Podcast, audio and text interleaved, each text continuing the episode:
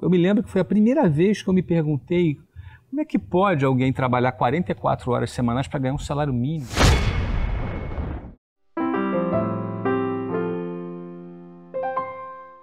A primeira vez que eu pensei em ganhar algum dinheiro foi quando eu comecei a namorar. Eu me apaixonei por uma menina de 15 anos e eu fui vender relógio porque eu queria ganhar um dinheirinho. E quando eu comecei a vender relógio, foi, eu me lembro que foi a primeira vez que eu me perguntei como é que pode alguém trabalhar 44 horas semanais para ganhar um salário mínimo, para ganhar dois salários?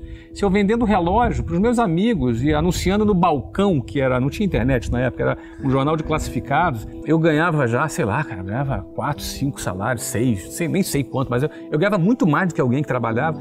E aquilo começou a me, me incomodar. Como é que pode isso? E eu, de repente, já estava ali, já conseguia pagar minhas coisas, comprar presentinho, passear, já tinha o meu dinheiro.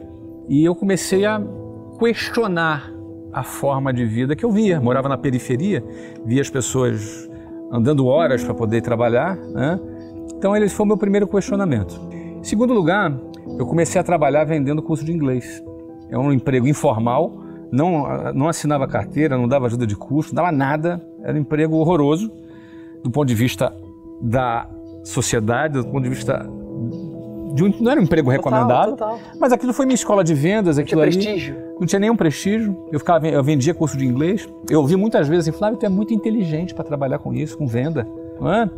E aí o que acontece? É, eu naquela empresa deslanchei, vendi pra caramba, ganhei bem, sabe? Eu cheguei a gerente, cheguei a diretor. Ainda bem que você foi surdo, hein?